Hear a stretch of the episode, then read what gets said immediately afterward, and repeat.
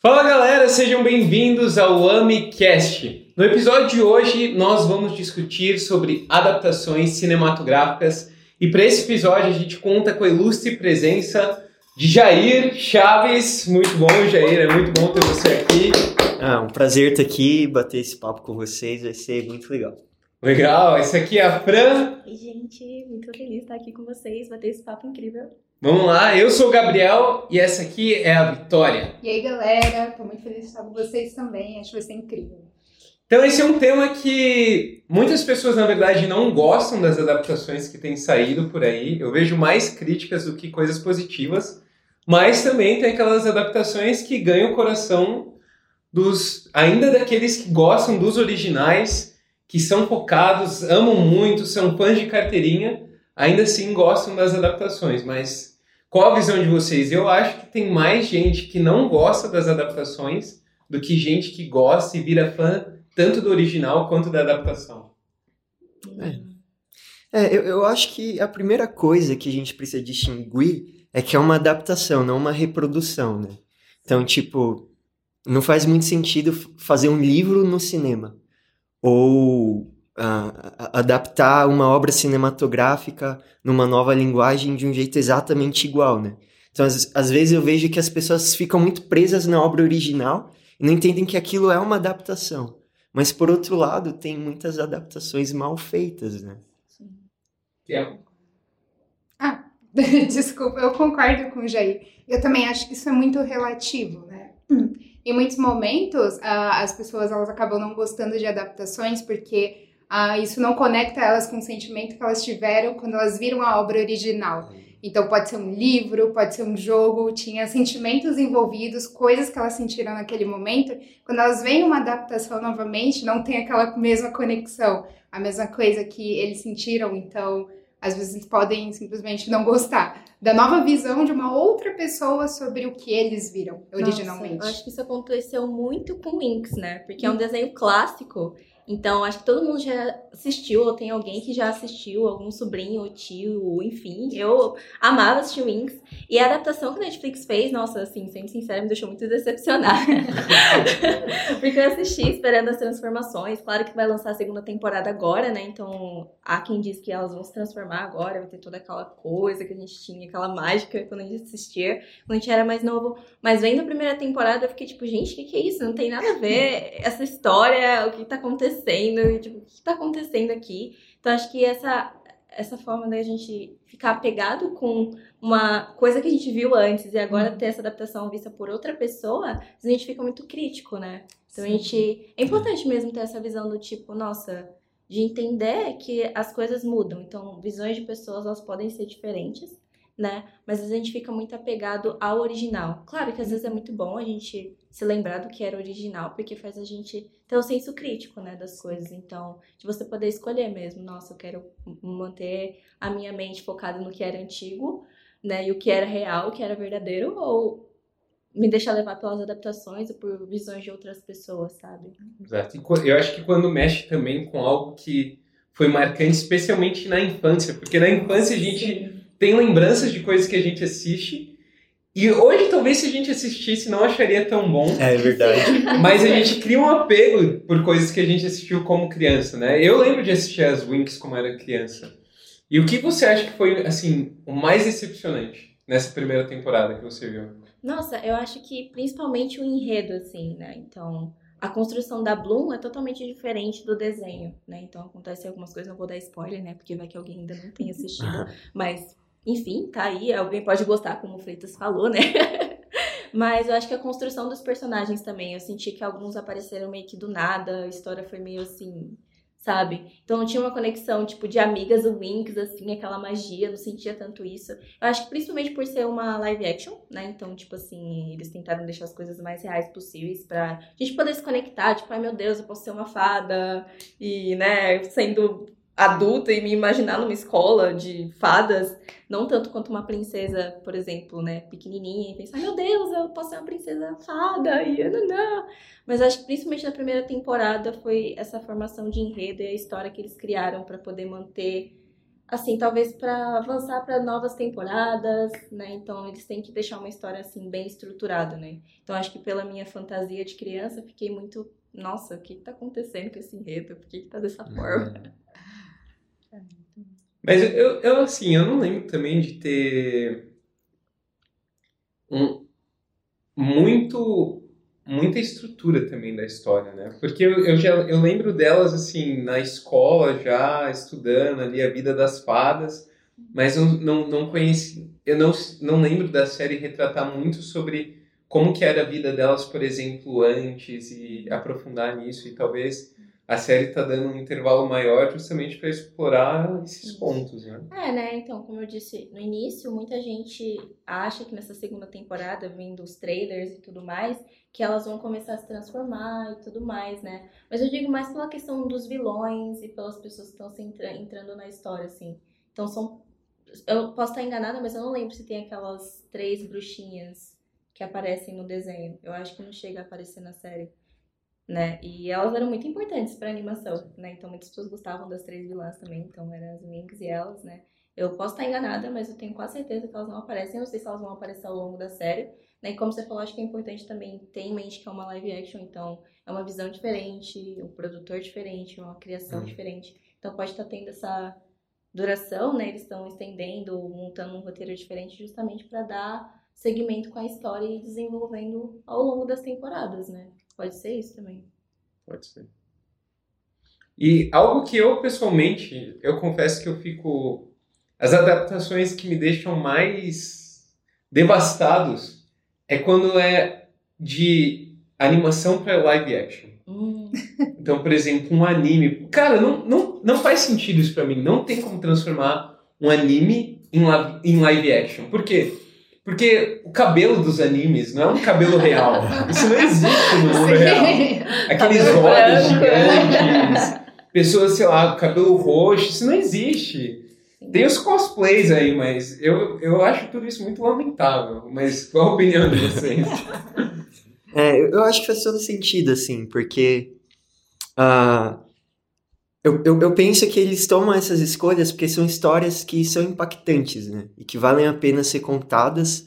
Mas é aí que tá, você conta a história através do, da mídia também, através do veículo. E quando o veículo é um, é um estilo de animação tão próprio quanto, quanto anime, é difícil você é, mesmo adaptar aquilo, né? Então, eu- acho que muitas vezes a gente tem esse estranhamento do live action, porque a gente se conecta ali com, com esse meio da comunicação que foi tão importante para contar a história quanto o texto em si, né? Então, eu, eu- eu imagino que tenha muito esse fator também, né? Sim, é verdade. Eu acho que é legal também pensar que você tem opções para escolher, né? No caso. É. Porque você pode não gostar da adaptação, mas você pode seguir com a original, por exemplo. Principalmente na questão dos animes, tem os mangás e tem as adaptações para os animes, né? Então muitas pessoas também ficam bem decepcionadas com os animes, né? Porque um exemplo disso é The Promised Neverland, que é um anime sobre crianças no orfanato. A primeira temporada foi muito fiel ao mangá, mas a segunda temporada no anime foi totalmente diferente do mangá. Então muitas pessoas ficaram tipo, nossa, o que, que aconteceu? Então preferiram seguir com o mangá ao invés de esperar novas temporadas do anime, né? Então acho que é Hum. importante pensar realmente. Você ter o senso crítico de, nossa, eu quero ver da fonte também, né? Então não só pensar nas adaptações e, e tomar aquilo como verdade, tipo, é uma adaptação, uma coisa nova, mas você pode ver os criadores, você pode ver como foi feito, você É. pode ver a versão original, né? E é algo que a gente pode levar pro lado espiritual também, né? Pensar dessa forma. Porque a gente não precisa só ouvir o que as pessoas estão falando sobre, enfim, sobre o que a gente supostamente acredita, o que elas acreditam, mas realmente ter o senso crítico de ir lá atrás, né? De buscar, né? Então, por exemplo, nossa, eu quero saber mais sobre a Bíblia, por exemplo, né? Então, não só focar no que as pessoas falam ou que você está acostumado a ver, mas realmente ver na fonte, né? Então, entender e estudar isso profundamente. É muito bom. É, eu acho que entra muito um fator corporativo aí, né? De quando você faz uma adaptação. Acho que a, a- motivação para adaptação existir, às vezes, é muito menos nobre do que ah, o autor da obra original teve, né? Então, às vezes, é, sei lá, Você tem uma história que fez sucesso e você quer ganhar dinheiro em cima daquilo. E aí você acaba fazendo algo superficial ou algo repetitivo, né? Então, a gente tem. Eu penso em alguns exemplos de adaptações que foram super bem feitas, que, que não seguem exatamente o, o, o material original, mas são muito, muito bem feitas. E às vezes, para muitas pessoas, até superam o material original, né? Penso, por exemplo, na série Enio e Feni, né? Uhum. Que ficou muito Sim. famosa, né? Eu, eu, vi a série, é a minha série favorita. Também. Né? Sou, sou meio suspeito para falar, mas depois de ver a série, eu, eu fui buscar, né? Sobre os produtores e tudo aquilo. E a principal pessoa envolvida na produção daquilo, acho que se chamava Moara Walebeck, tinha um negócio assim. Uhum. E ela, inclusive, trabalhou em Breaking Bad, né? Escrevendo uhum. roteiros. Então, é uma pessoa muito talentosa, né? E ela era apaixonada em produzir a série. Ela se envolvia, ela criava vínculo com os atores. Ela tava ali pegando a, com a mão na massa mesmo, assim, né?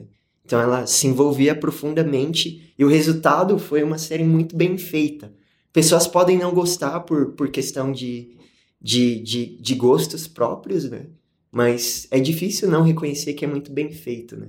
E aí, uh, o que estragou a série porque ela foi cancelada, né? E terminou de um jeito bem frustrante. Sim. Foi exatamente isso, uma briga corporativa da Netflix com os produtores canadenses ali, né?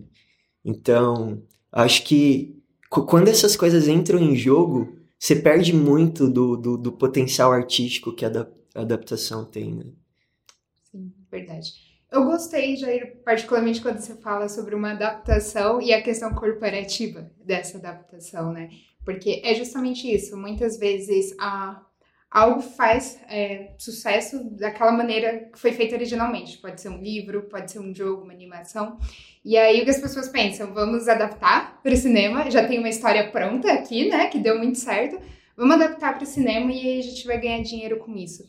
Eu penso que muitas das vezes as adaptações elas podem perder a essência delas por causa da questão comercial, né? Porque quando você vai, por exemplo, adaptar algo para o cinema, você não pode pensar simplesmente no nicho das pessoas que são fãs daquela obra, né? Você tem que ter um pensamento mais amplo sobre as pessoas que nunca viram aquela obra, nunca jogaram, nunca leram e ainda assim elas vão até o cinema uhum. para poder ver. Então, você precisa, muitas vezes, um problema numa adaptação pode ser justamente o fato de que você precisa construir algo que seja comercial para todos os públicos, não somente para, ah, não sei, aquele Sim. nicho em específico, né? Sim. Eu acho que foi muito disso que eu sinto, por exemplo, em adaptações das obras da Jane Austen, ou mais recentemente saiu Persuasão, né, da Netflix, que é esse fato de que, nossa, precisamos atingir muitos públicos diferentes. Então vamos adaptar para algo que seja interessante para todos.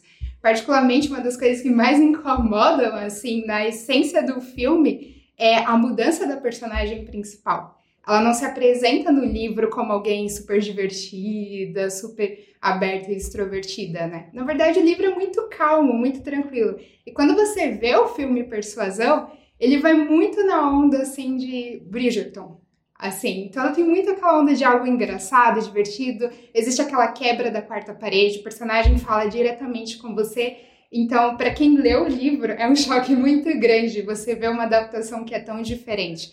É interessante, mas parece muito comercial. Uhum. Parece muito algo realizado para que as pessoas se conectem, elas gostem daquilo, porque é divertido, porque é engraçado, mas existe pouco da essência daquilo que é original. Quando eu penso, por exemplo, na questão bíblica, né, quando a gente fala da Bíblia, eu acho que existe muito um Deus comercial hoje em dia. Então, você pode ver duas maneiras diferentes de ver Deus, mas eu acho principalmente no mundo religioso, nós vemos muito um Deus vendido de uma maneira comercial que agrada todas as pessoas. Sim. Né? Então pode ser um Deus ou muito bonzinho, ou ele é muito mal. Mas ele vai agradar todas as pessoas da mesma forma, porque elas vão adaptar para aquilo que interessa para elas no final das contas. Então, a gente vê o mundo religioso fazer pregações, vídeos e tudo mais que conectam Deus de uma maneira comercial. Um Deus que ele, ele se adapta à sua vida e ele é agradável porque ele se adapta a você. Uhum. Basicamente, é o que você quer sentir e tudo mais. Então, Eu acho que esse pode ser o ponto. Às vezes a gente se afasta da essência original do que é, porque a gente quer apresentar algo que é comercial e algo que é bom. Assim, né? Sim. Então eu penso um pouco sobre isso, nessa questão. Ah, é, é um excelente ponto, na verdade. Porque, tipo, você lê o livro e você vê a, a, o filme, né? Você vê o filme diferenças que não foram tão legais. Uhum. Mas pode existir o caminho contrário também, né? Alguém que viu o filme, gostou, vai ler o livro e pensa, nossa, eu achei chato isso aqui. Não é tão legal quanto o filme, né? E tipo, aí entra um- uma área de opinião, né?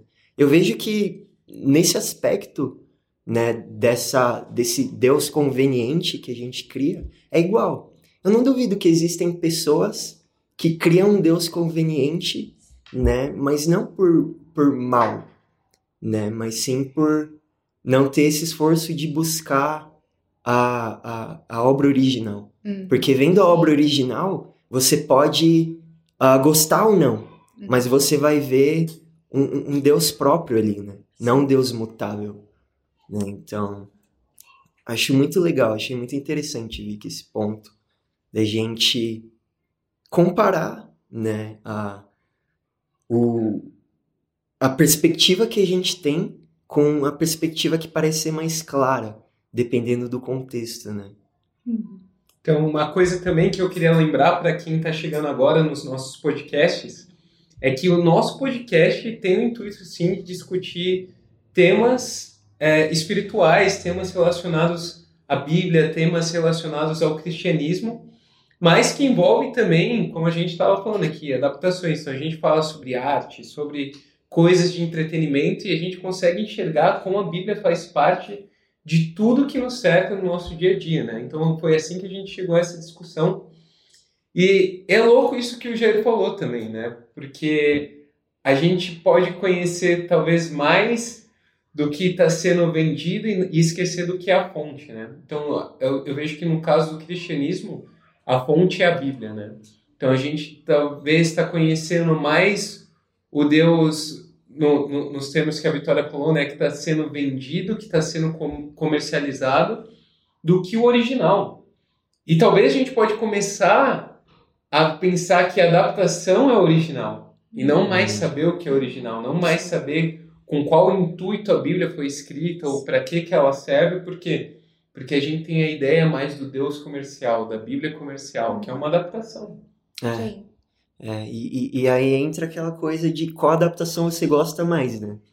Que nem, tipo, por exemplo, Anne e o Fini tem outras adaptações. né? Jane Austen tem várias adaptações. E são diferentes umas das outras, né? Mas tem pessoa que fala, ah, eu gosto do filme de tal ano. Uhum. Aí o outro, não, eu gosto do filme daquele outro ano. Mas eu gosto do livro, eu gosto do quadrinho, eu acho muito melhor. E aí fica essa coisa de gosto que não não não faz sentido quando a gente conhece a Bíblia, né? Que, que a ideia de Deus não é que cada um tenha uma visão diferente e siga isso, mas que as pessoas possam conhecer ele profundamente, né? E enxergar o que é o melhor de fato, né? Dentro dessas adaptações que existem. Então, uma coisa que eu percebo nas adaptações hoje é que elas trazem temas que não eram discutidos talvez no original. Hum, Então elas pegam temas que são tão em alta hoje, então temas sociais, discussões. Por exemplo, algo que se tem, tem se trazido muito nas novas obras são questões como preconceito, intolerância. Tem, eu tenho visto também movimentos tanto LGBT, movimentos negros, movimentos indígenas sendo pauta de obras que a gente tem hoje. Mas se você olha no original, não eram temas que, que eram discutidos, mas foram trazidos à tona, por quê? Porque são temas que hoje fazem sentido. Eu queria saber se para vocês faz sentido rolar essas adaptações, ainda que o original não fale, mas é algo que a gente pode fazer com a Bíblia também, né? A gente estava nessa discussão de como ela, como Deus pode ter várias adaptações hoje ou a Bíblia, mas o que vocês acham também de a gente pegar a Bíblia que foi escrita há muitos, muitos anos atrás, em diversos contextos, mas especificamente para um povo com certos costumes, mas a gente traz coisas da Bíblia hoje. No sentido que, sei lá, eu estou passando por algo no meu trabalho E aí eu lembro de algo que eu li na Bíblia. Faz sentido fazer isso? Não faz sentido? Qual a visão de vocês? Legal. Eu, eu, eu acho que é uma questão de necessidade, sabe? Por exemplo, Enio e Feni tem uma trama secundária ali de personagens que não existem no, no livro. E é sensacional, porque são personagens negros, né? É, é o Bash, que ele faz amizade ali com um dos principais, o Gilbert, né? E eles se conhecem num barco tal, aí ele vai morar nessa comunidade lá do Canadá, que é majoritariamente composta por pessoas brancas, né? Aí todo mundo começa a ter um preconceito bizarro assim com ele e tal, mas depois ele vai ganhando as pessoas. E aí ele conhece uma mulher uh, negra também na cidade próxima ali, leva ela para essa comunidade e com assim todo mundo começa estranhando eles. Mas com o tempo, é, eles vão meio que ganhando o coração de todo mundo ali na comunidade. E, e, e você vê que é bem, bem construído esse diálogo, né, da, da, da, da aceitação, né? De, de entender que preconceito é uma coisa que não faz sentido. Que as razões para alguém ser preconceituoso são muito superficiais. Isso é bem feito em Neofini, embora não tenha no livro, né? Agora tem casos que acaba sendo superficial. Mas eu acho que é essa questão de necessidade.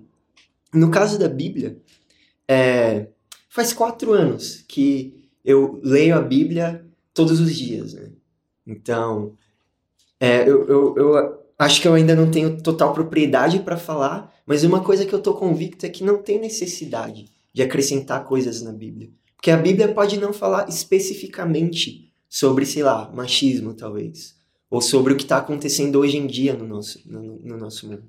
Mas ela fala precisamente sobre as questões profundas que levam a isso. Né?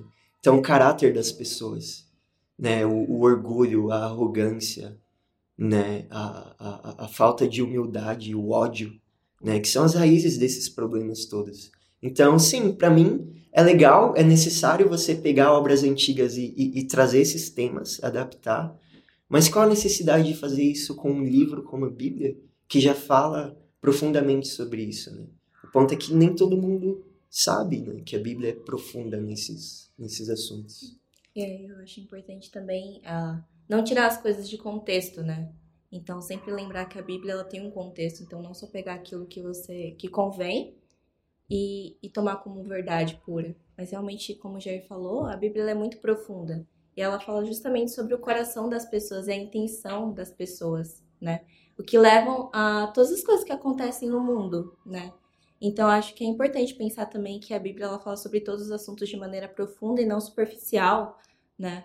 e não tirar só uma, um versículo e tomar aquilo como verdade ou como pensamento absoluto de, de, de certo assunto, né? Sobre machismo, por exemplo, ou sobre racismo, uhum. né? Porque tem escrituras que, que falam justamente em contrapartida de cada uma dessas coisas de maneira profunda, né? Então, uh, tem uma escritura incrível em Salmos que diz, né? Que a gente foi feito por Deus de maneira especial e admirável, né? Então, por que isso se enquadraria só em pessoas brancas, por exemplo? Se ele diz que ele fez todas as pessoas de maneira especial e admirável, né? Então não tem como você tomar pensar que, nossa, sei lá, a Bíblia não fala sobre isso.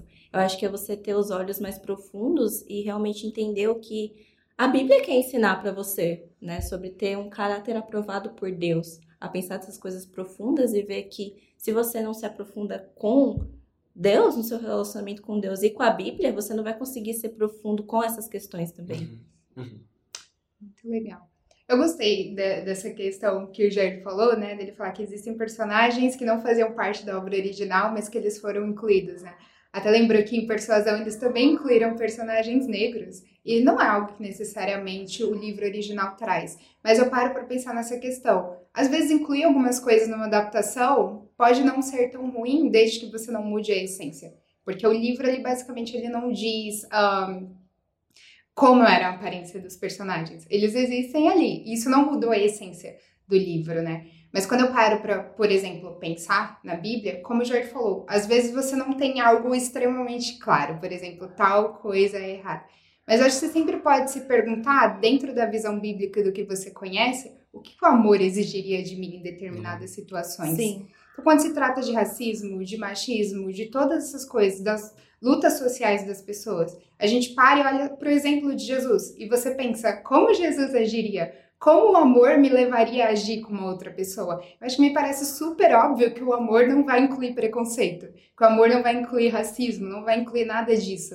Então, muitas vezes você pode trazer para esse ponto qual que é a essência do que eu tô vendo. Assim como, sei lá, uma adaptação, você pensa, às vezes as coisas não são claras, como a aparência de um personagem, mas você pode incluir algo. Às vezes algo pode não ser tão claro, tipo específico, mas ainda assim você pode pensar como Jesus agiria. Que essência a Bíblia traz sobre isso? Qual ensinamento a Bíblia traz sobre isso? Ainda que ela não fale especificamente sobre algo, dentro do contexto dela, como que isso se aplica lá dentro, né? E eu achei uh, super interessante a Fran falar sobre essa questão de profundidade. Eu acho que as, as, adaptações elas não são o tempo todo ruins. Eu penso na realidade que elas podem servir como essa porta de entrada para você entender qual é o original, é, né? Então muitas vezes a gente realmente tem um conhecimento muito superficial sobre a Bíblia, mas ainda assim é, sei lá, num pastor que você estava ouvindo falar no YouTube, que você pensa, nossa, eu vou procurar o original para saber como é que é. E é super importante essa questão da, de ser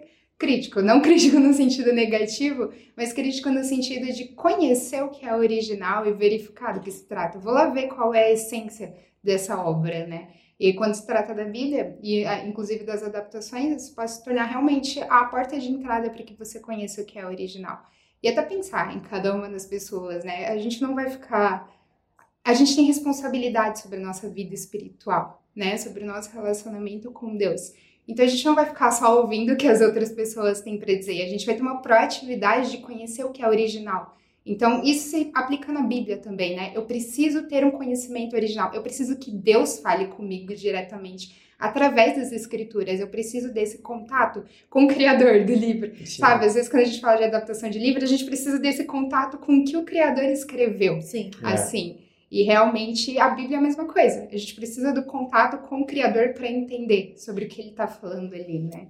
Muito bom. Muito bom. Eu, eu gostei muito disso. Para mim, é, foi, foi uma frase muito marcante. A gente precisa ter o contato com o Criador, com a ideia, com a ideia dele. Então a Bíblia fica, fica nessa também. A gente ouve muitas coisas, nem todas elas são ruins, mas a gente vive numa era cheia de informação. Então hoje existe mais artigos, tanto científicos, não científicos, opiniões, blogs, do que em qualquer outro tempo. E a tendência é que cada vez mais a gente tenha produção de conhecimento então, esse tema hoje é muito pertinente, ter um filtro para o conhecimento. Então, acho que o desafio no passado das pessoas era atingir conhecimento e produzir conhecimento. Hoje já é uma coisa que acontece muito a produção do conhecimento, mas o maior desafio hoje não é o mesmo dos tempos passados. O desafio hoje é o quê? Ter um filtro de conhecimento que serve tanto para os filmes, séries, mas para algo muito maior que é a nossa vida espiritual, né? Ter um Sim. filtro espiritual conhecendo o Criador. Então, é, so, é isso que a gente faz aqui no podcast. Que a gente quer conhecer o Criador por meio da fonte. Então, eu estou muito satisfeito, queria agradecer pela presença de cada um de vocês hoje. Foi uma bela discussão, eu pude aprender mais com vocês também, saio daqui satisfeito. Espero que vocês também tenham curtido o que vocês viram hoje e possam acompanhar os próximos episódios. Legal, muito bom. É, queria agradecer também Uh, e é isso, todo, todo mundo é livre. A gente vive num mundo em que as pessoas são livres, né? E quando, quando eu não conheço algo, eu vejo muitas pessoas falando sobre. Por exemplo, Sandman é uma série que eu não vi, mas eu tô vendo muitas pessoas falando bem. Mas tem coisas que têm opiniões divididas. Só que aí eu não vou ouvir o cara que só assistiu e tá ali falando. Eu vou, eu, eu acho que eu vou dar mais moral para crítica do cara que, que conhece mais profundamente aquilo, que foi atrás da obra original, né? que, que conhece melhor. Acho que vai ter mais embasamento o que ele está dizendo. Né? Então, assim, a gente é livre para tomar as nossas opiniões acerca de tudo, mas qual é a nossa referência? Né? Então, acho que, que esse é, é um bom questionamento que a gente pode se fazer, tanto nessa questão das adaptações, né? como na questão da Bíblia, da espiritualidade também. Mas foi muito legal, gente. Estou muito inspirado. Isso aí. E agradecer, né? Foi muito especial poder estar aqui no podcast com vocês, discutir sobre adaptações. E como o Jair falou também, né? A gente é livre, né? A gente mora num país onde a gente pode ser quem a gente é, né? Então a gente pode buscar e ter um senso crítico também, de não pensar só em adaptações ou gostos musicais, mas sobre nossa vida espiritual com Deus também. Então você tem a oportunidade de buscar isso, de ter o senso, de poder estudar mais, de poder ter um relacionamento com Deus, poder se aprofundar mais nisso, né? Então, eu acho que é importante, pertinente também sempre lembrar que a gente tem opções, a gente tem decisões a serem tomadas também hum. quanto à nossa vida espiritual, né? Mas isso. Também quero agradecer por poder estar aqui com vocês. Eu também estou super satisfeita depois de toda essa conversa que a gente teve, pode ser muito espiritual também. E realmente só tenho a concordar com o que vocês disseram, né? Nós somos livres para buscar o que quisermos, né? Mas ao mesmo tempo, uh, sempre considerar, né? Tipo, o seu relacionamento com Deus no final do dia. Você quer que seja algo genuíno e profundo ou algo que é baseado no que você viu, no que você ouviu falar sobre Deus, uh, no que você leu em algum lugar, né? E a gente sempre realmente pode ir até a Bíblia para buscar isso profundamente, para ter esse contato com o Criador, né? Então, tô super inspirada, obrigada a cada um de vocês. Muito bom. gente, muito obrigado. Gente, você que está assistindo, ouvindo, acompanhando a gente, não se esquece, se você está curtindo, não se esquece de se inscrever no YouTube, deixar seu joinha e seguir a gente em todas as redes sociais.